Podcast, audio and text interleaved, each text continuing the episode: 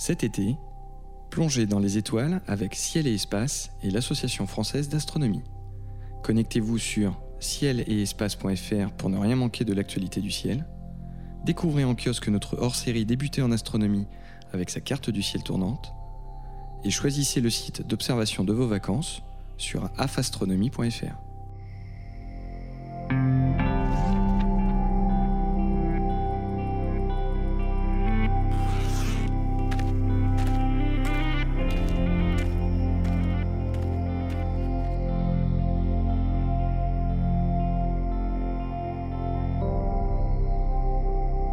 Bonjour et bienvenue sur Ciel Espace Radio pour une nouvelle émission consacrée aux éphémérides en compagnie de Jean-Luc Dauvergne de Ciel Espace et de Bernard Nomblot de Universcience.tv. Les plus beaux spectacles du ciel ce mois-ci sont un beau rapprochement entre le croissant de lune et Vénus le 15, le maximum de l'essaim d'étoiles filantes des Capricornides dans la nuit du 15 au 16, une conjonction lune-Saturne le 25, Mars qui passe à l'opposition le 27 et une superbe éclipse totale de lune toujours le 27 juillet. Nous parlerons plus en détail de l'opposition de Mars et de l'éclipse de Lune à ne surtout pas manquer. Et comme chaque mois, Bernard Nomblot nous fera découvrir une formation lunaire. Jean-Luc Dauvergne, lui, nous emmènera visiter une constellation. Messieurs, bonjour. Bonjour. Bonjour. Alors, comme chaque mois, les éphémérides débutent par une promenade sur la Lune guidée par vous-même, Bernard Nomblot. Ce mois-ci, vous nous transportez sur... Dans une région que tous les amateurs connaissent, c'est en bordure de la mer du Nectar, c'est les cratères Théophile, Cyril et Catherine. Ces cratères ont à peu près toute la même taille, une centaine de kilomètres de diamètre, à 2 kilomètres près dans tous les cas.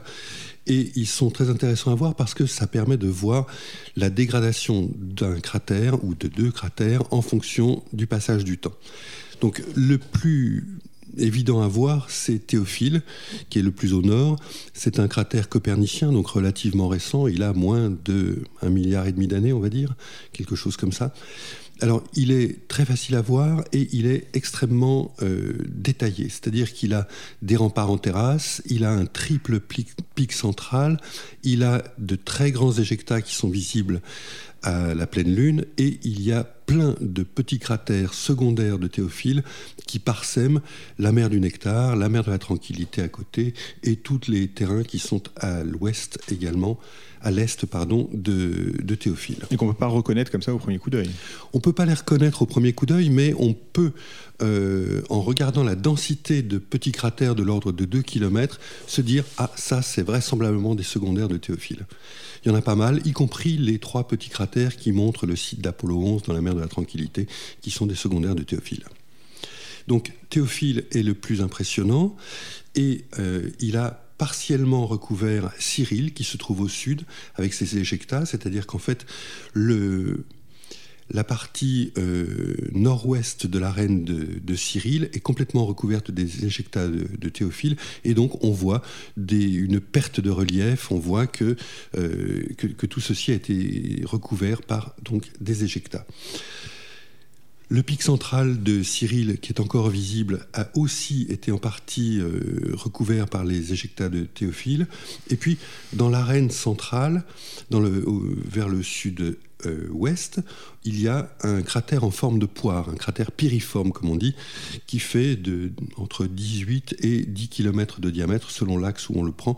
Il est assez brillant, facile à voir, probablement dû soit à un double impact, soit à un impact extrêmement rasant de météorites. Donc très très belle région à voir. Et au sud, on a Catherine, Katharina, donc, qui lui est un cratère encore plus ancien que, Cyril, qui est nectarien, donc qui, date de la période de la formation du bassin euh, du nectar. Donc Catherine est pré-nectarien, il est extrêmement abîmé. Au, nord, on a euh, un reste de cratère fantôme qui est Catherine P, qui fait 46 km de diamètre, mais qui n'est même pas complet. Il y a une partie, la partie sud de ce cratère manque. C'est vraiment un, cratère qui, s'il n'était pas euh, euh, joint aux deux autres, passerait euh, complètement anonyme parmi, parmi toutes les cochonneries qu'on a sur la Lune qui, ont, qui sont en train de, de, disparaître. Donc, ces trois cratères sont très très beaux à voir, quasiment sous tous les éclairages. Et on a à l'ouest de Théophile à peu près à 100-120 km de Théophile, complètement à l'ouest, le site d'atterrissage d'Apollo 16 en avril 72. Et ce site d'atterrissage est intéressant parce que on y a recueilli plusieurs morceaux de basalte qui ont manifestement été éjectés par l'impact qui a donné naissance à Théophile.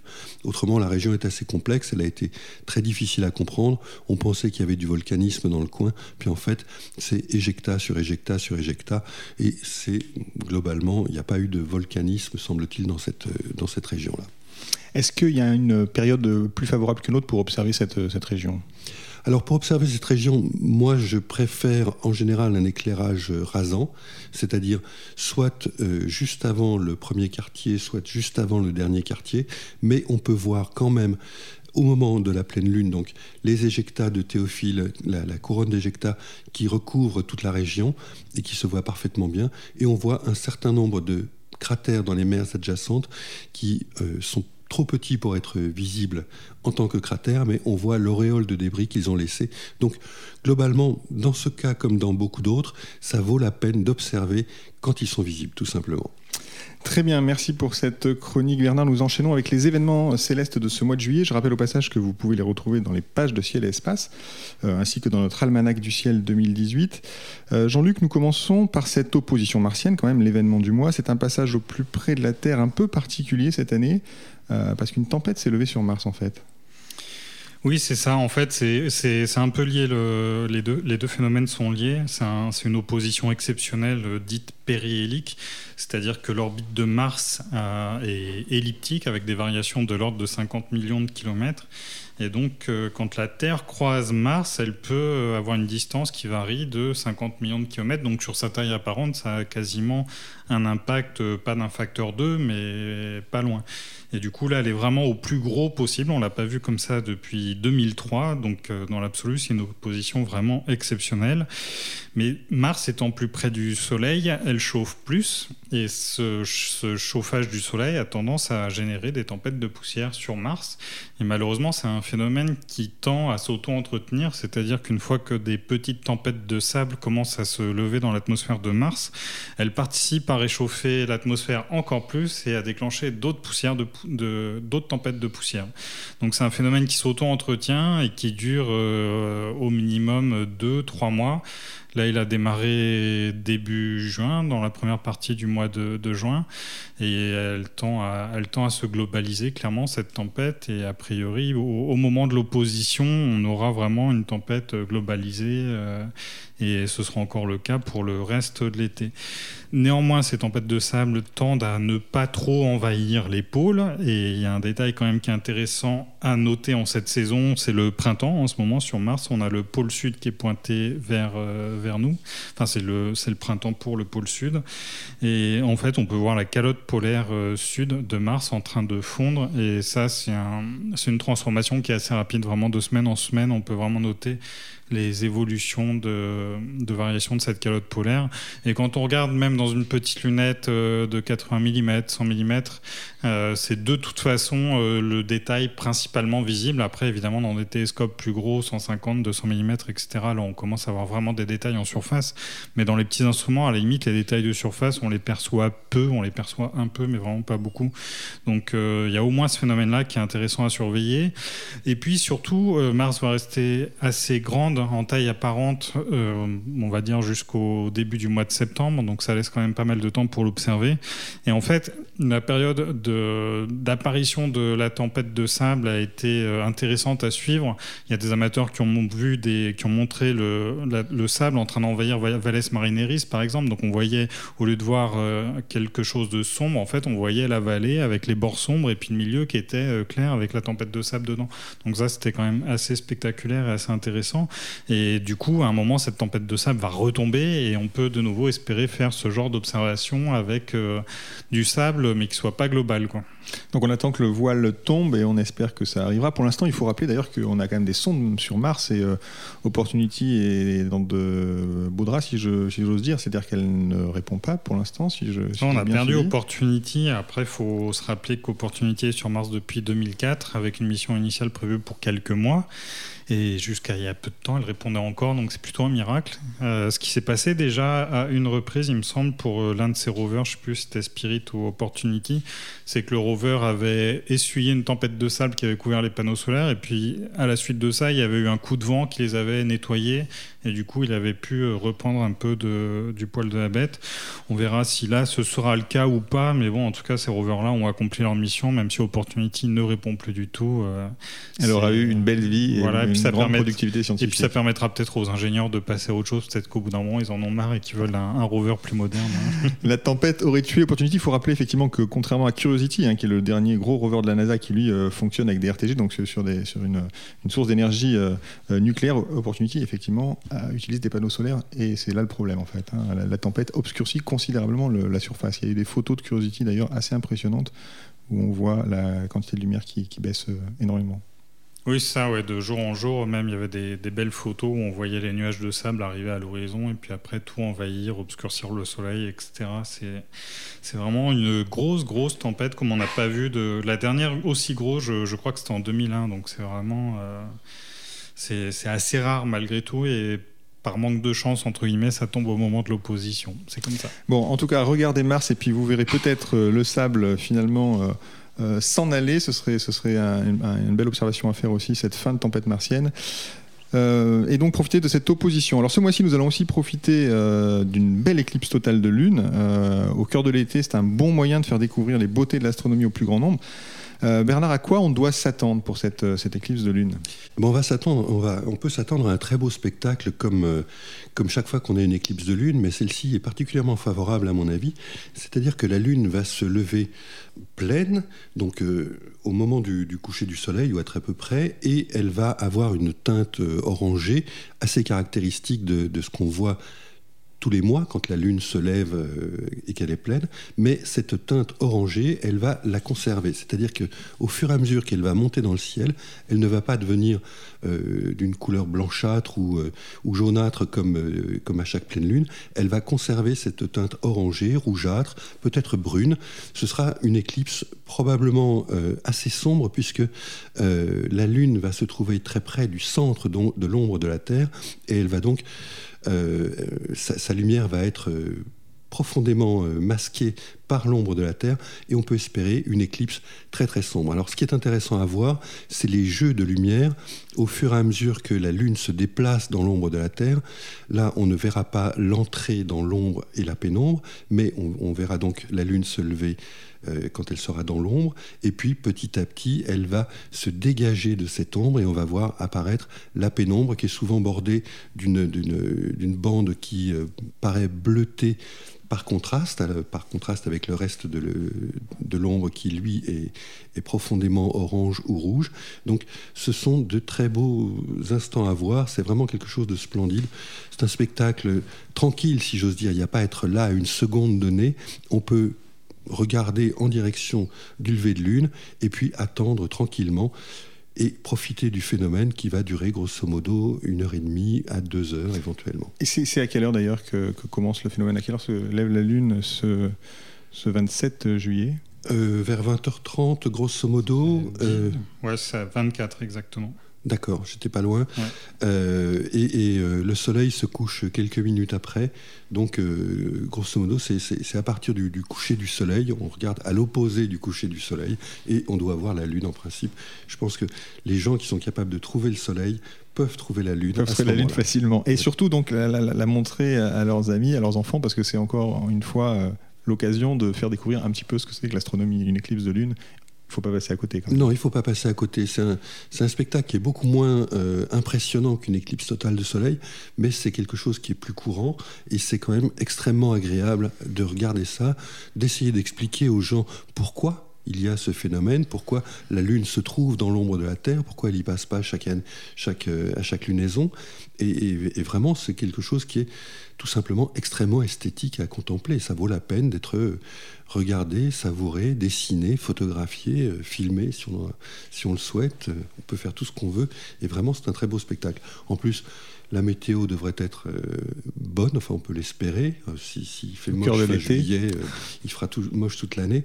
Mais c'est quand même quelque chose de vraiment très beau à voir. Jean-Luc, justement, si on veut conserver un, souvenir de cette éclipse, faire une photo, est-ce que c'est compliqué de faire une photo d'éclipse de lune? Pas spécialement, surtout que les appareils photo deviennent de plus en, de plus, en plus sensibles. Donc, euh, la dernière éclipse de lune qu'on avait à Paris, je m'étais amusé à faire des photos de, avec la Tour Eiffel en avant-plan et simplement avec un téléobjectif sur un pied photo. Donc, c'est il faut, il faut euh, à la base, il faut au moment de la totalité. Alors sur cette éclipse-là en particulier, il faut quand même rappeler que c'est l'éclipse la plus longue du siècle. Ça veut dire qu'elle passe vraiment très très près de l'ombre de la Terre et à, et à 3 minutes près, en fait, on est sur la durée maximale possible pour une éclipse de lune, euh, avec une durée de 103 minutes en tout exactement. Euh, donc, donc elle va être très sombre au milieu. Donc là, il, faut, il vaut mieux être équipé d'une monture équatoriale pour compenser la rotation de la Terre. Mais bon, la Lune, elle passe dans l'ombre. Euh, il y a des moments où elle va être plus claire, euh, un peu plus orangée, moins rouge brique, etc. Donc ces moments-là, il n'y a pas de problème pour les saisir simplement avec un petit téléobjectif sur un pied photo. En augmentant la sensibilité de l'appareil photo, ça devient de plus en plus possible. Donc il faut en profiter. Et même, je dirais, pourquoi pas avec certains compacts numériques haut de gamme, certains ont des, des petits téléobjectifs relativement performants. Et donc même avec ce genre d'équipement, c'est possible. La seule chose à laquelle il faut être attentif, évidemment, c'est la mise au point. Il faut, euh, alors, soit l'appareil photo il arrive tout seul en autofocus, qui est possible si l'autofocus est performant. Puis si on voit que l'autofocus fonctionne pas, faut, faut vérifier les photos, voir si elles sont pas floues. Si elles, sont floues, il faut pas hésiter à activer la mise au point manuelle et, utiliser les modes de live view en zoomant à fond sur l'image pour être sûr de bien être au point. Donc cette éclipse de lune a observé le 27 euh, juillet. Jean-Luc, c'est l'heure de votre chronique. Vous nous proposez chaque mois une promenade à l'instrument dans une constellation particulièrement bien visible. Et ce mois-ci, je crois que vous nous emmenez dans le Sagittaire. Oui, ça, je cède un peu à la facilité, évidemment, vu que c'est la, de loin la plus belle constellation visible euh, ce mois-ci, la plus riche. Le centre de notre galaxie se trouve dans la direction du Sagittaire, donc c'est vraiment une zone particulièrement riche en amas d'étoiles, en nébuleuses, etc. Dans le Sagittaire, la nébuleuse, moi, qui me marque le plus, c'est clairement M17, la nébuleuse Oméga, qui est une forme de signe euh, qu'on verrait de, profil. Et c'est souvent, souvent les gens qui observent des, nébuleuses dans des télescopes, s'ils sont pas trop avertis, peuvent être un peu déçus. Ça manque de contraste, ça manque de couleurs, etc. Sur M17, c'est pas trop le cas. Alors les couleurs, euh, on n'en a pas beaucoup. Euh, si on a un gros télescope et un bon ciel, on voit quand même un peu de vert, du vert pastel, qui est assez notable sur cette nébuleuse. Mais surtout, elle est très très détaillé. On peut utiliser un filtre O3 qui fait ressortir les détails en laissant passer que la lumière émise par l'oxygène dans le verre. Et avec un tel filtre, c'est un objet extrêmement contrasté, très très très esthétique. Donc ça, c'est la première cible évidente. L'avantage aussi de M17, c'est que c'est dans le haut du Sagittaire, donc c'est un peu plus haut dans le ciel. Le Sagittaire une constellation qui est quand même un peu basse pour nous et un peu difficile, surtout pour les gens qui habitent dans le nord de la France. Mais voilà, c'est l'été en général, on va plutôt vers le sud, il faut en profiter et, profiter de la belle hauteur de ces objets-là sur euh, l'horizon. Euh, après, les autres cibles évidentes, c'est les nébuleuses M8 et M20, Lagune et Trifide. Alors, c'est surtout Lagune qui est impressionnante euh, dans, un télescope. La nébuleuse de la Trifide, il faut avoir un petit peu de diamètre pour commencer à avoir quelque chose d'esthétique. Mais la nébuleuse de la Lagune, elle, elle, a une barre euh, centrale de poussière là, qui, est, assez notable. Et puis, un amas d'étoiles aussi, de jeunes étoiles. Donc là, c'est encore un bel objet à voir. Et puis euh, une autre belle cible, c'est l'amas globulaire M22, qui est un peu atypique en fait. Les amas globulaires sont en périphérie de la Voie lactée. Ils sont en orbite autour de la Voie lactée, mais de temps en temps, du coup, ils passent dans le plan de la Voie lactée. C'est le cas pour M22. Et ce M22 a l'avantage de ne euh, pas être trop loin. Euh, il est environ à 10 000 années-lumière, ce qui est plutôt proche pour un amas globulaire, et du coup, ça en fait une très très belle cible. Puis après, il y a, plein d'autres objets à, voir, et, évidemment, je ne vais pas faire un inventaire à l'après-vert, ils sont nombreux. Après, il ne faut pas hésiter à ouvrir un atlas et puis aller se promener. Le Sagittaire, ce qui est marrant, c'est que déjà, il faut commencer avec une paire de jumelles, et avec une paire de jumelles sous un bon ciel, on voit qu'il y a des cibles partout, il y a des tâches diffuses un peu partout. Donc ça peut être marrant aussi de d'abord faire un repérage aux paires de jumelles en se disant, tiens, là, il y a tel objet, et en fait d'aller au hasard et puis d'avoir la surprise de découvrir si la tâche floue est une nébuleuse ou un amas d'étoiles ou un amas globulaire. C'est un peu la chasse au trésor dans le Sagittaire que nous proposez là. Voilà, et il y a aussi des nuages sombres que j'ai pas mentionnés. Enfin bref, on peut y passer du temps sur le Sagittaire. Très bien, nous approchons de la fin de cette émission. Déjà, Bernard, Jean-Luc, c'est le moment de nous dévoiler votre coup de cœur. Alors, c'est un, ça peut être une étoile, un livre, une exposition, une mission spatiale, un peu ce que vous voulez. Euh, Bernard, sur quoi souhaitez-vous attirer notre attention ce mois-ci? Eh bien moi, je vais euh, être très parisien ce mois-ci. Euh, mon coup de cœur, c'est la deuxième édition de Paris sous les étoiles. Paris sous les étoiles est fait cette année pour célébrer, si j'ose dire, l'ouverture des, parcs parisiens toute la nuit. Et donc, il va y avoir du 6 juillet au 1er septembre une dizaine de soirées d'observation euh, en partenariat entre l'AFA et la mairie qui vont permettre dans sept parcs parisiens d'avoir des soirées d'observation. Il va y avoir une dizaine d'animateurs à chaque soirée et euh, le public pourra tout simplement venir observer le ciel, les étoiles, pas forcément les nébuleuses hein, dont, parlait Jean-Luc, parce que n'en promettons pas trop. Le ciel parisien est, ce qu'il est quand même, mais c'est à mon avis une très très belle euh, initiative que d'ouvrir ces parcs 24 euh, heures sur 24 et surtout cette initiative-là est relativement silencieuse, donc ça permettra probablement de réconcilier les riverains de ces parcs avec cette ouverture en permanence. Donc cette une, pardon, une dizaine de soirées d'observation dans cet lieu durant l'été. C'est quelque chose d'assez exceptionnel en région parisienne et vraiment ça vaut la peine d'y aller voir et de profiter. Et si on veut la liste de ces parcs, euh, on peut se connecter sur Internet? Oui, il suffit d'aller sur le site afastronomie.fr slash Paris et vous aurez la liste des parcs et des animations qui sont possibles dans ces parcs. Merci beaucoup Bernard. Jean-Luc, quel est votre coup de cœur ce mois-ci? Alors moi, une fois n'est pas coutume, je vais vous conseiller d'observer des nuages. Alors on est au mois de juillet, on pourrait se dire que c'est pas très favorable aux nuages, mais il y a un type de nuage en fait qu'on peut voir en ce moment et qu'on voit pas du tout le, reste de l'année. C'est les nuages noctiluques, qui sont des nuages de très très haute altitude, entre 80 et 90 km d'altitude.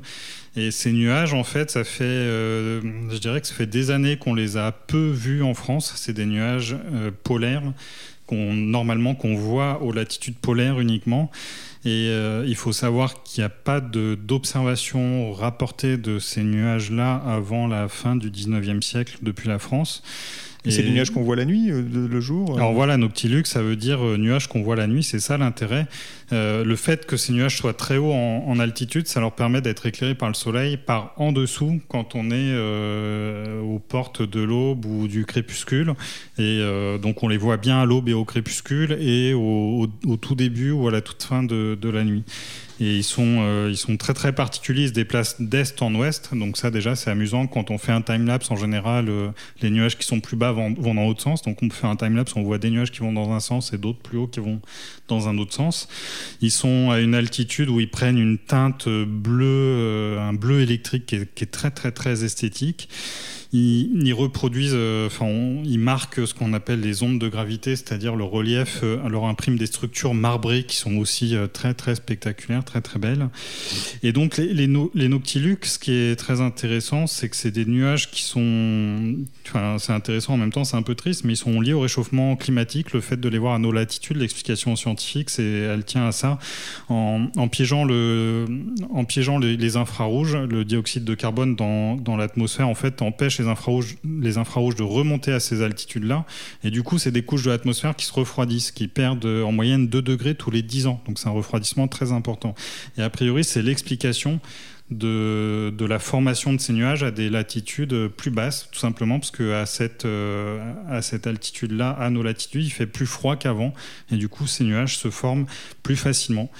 Il n'empêche qu'ils sont euh, vraiment intéressants à observer. Et aussi, l'autre point important à mentionner sur les noctilucs, c'est que leur formation dépend de l'activité du Soleil. Quand le Soleil est très actif, quand les pôles sont en train de s'inverser, le, le Soleil émet plus d'ultraviolet.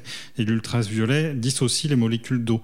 Et les noctilucs sont dans une zone, en gros, c'est quasiment l'espace. Il n'y a, pas d'eau. Il y a très, très, très peu d'eau. Donc, euh, il faut quand même que le peu les quelques molécules d'eau qui ont réussi à s'échapper jusque-là, il faut surtout pas les détruire.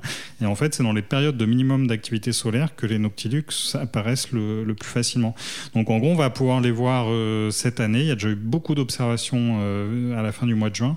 On les verra l'année prochaine, peut-être encore en, 2020. Et puis après, ils risquent de redisparaître euh, sous nos latitudes. À cause du réveil du soleil à cause du réveil du soleil qui va de nouveau dissocier les, les molécules d'eau.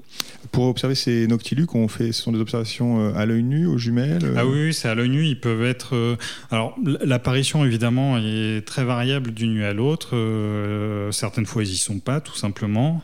fin juin, ils étaient présents quasiment tous les matins et pas le soir. Pourquoi Ça dépend de, de la météo à ces altitudes-là et on ne sait pas la prévoir. Les modèles météo ne couvrent pas ces altitudes-là. Donc il faut tenter sa chance le soir et le matin, regarder un peu tout le temps. Pourquoi pas mettre son réveil et au moment du début de l'aube, là, c'est idéal. Si on voit quelque chose, il faut regarder au nord évidemment. Ça, j'ai pas précisé, mais vu que c'est des nuages polaires, ça va de soi. C'est pas au sud qu'ils vont apparaître. Et puis après, leur élévation va, va varier. Ça va être parfois 10, 20 degrés, parfois même plus, 30 degrés. Et si, par contre, s'ils sont là, c'est relativement brillant pour, pour illustrer. Ça parlera aux photographes. Euh, j'en ai photographié depuis Paris. J'ai fait un time-lapse en posant euh, deux secondes à 200 ISO, donc euh, sans, sans forcer la sensibilité. Et ils étaient parfaitement bien visibles avec deux secondes de pause. Même si j'avais mis une seconde de pause, on les voyait déjà. Et à l'œil nu, c'est très visible. On les voit aussi bien que sur les photos. Très bien, donc en juillet, aller à la pêche au Noctilux, c'est le coup de cœur de Jean-Luc d'Auvergne. Les éphémérides de Ciel-Espace Radio sont terminées pour ce mois de juillet. Merci à Bernard Nomblot de Universcience.tv et à Jean-Luc Dauvergne de Ciel Espace pour leurs conseils d'observation. Merci à Nicolas Franco qui réalise cette émission. Elle était présentée comme chaque mois par David Fossé. Bonnes observations à tous et rendez-vous en août pour les nuits des étoiles.